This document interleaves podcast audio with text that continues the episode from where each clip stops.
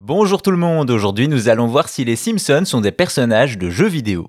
S'il y a une famille américaine que tout le monde connaît, ou presque, ce sont bien les Simpsons. C'est en 1989 sur la chaîne Fox que la série commence à nous montrer une vision humoristique et satirique de la famille et de la société américaine. Et ça a bien marché, le succès est total avec une série qui en est à sa 34e saison en 2023, ce qui inscrit les Simpsons dans la culture populaire. Évidemment, avec autant de succès, il y a très vite eu des produits dérivés et des jeux vidéo.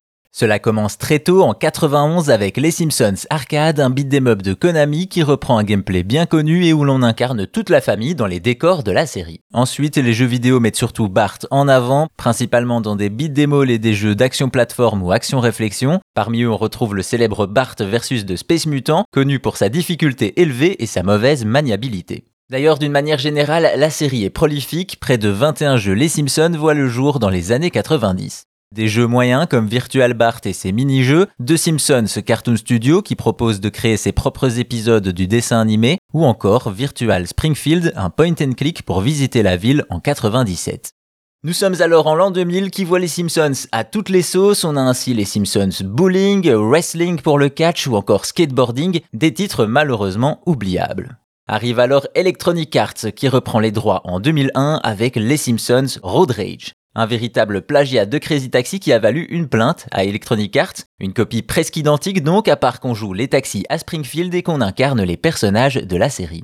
Deux ans plus tard, c'est Radical Entertainment qui s'y colle et qui sort Hit and Run, sans doute le plus connu et apprécié des jeux Les Simpsons, un genre de GTA-like où l'on retrouve enfin Springfield et surtout l'ambiance de la série.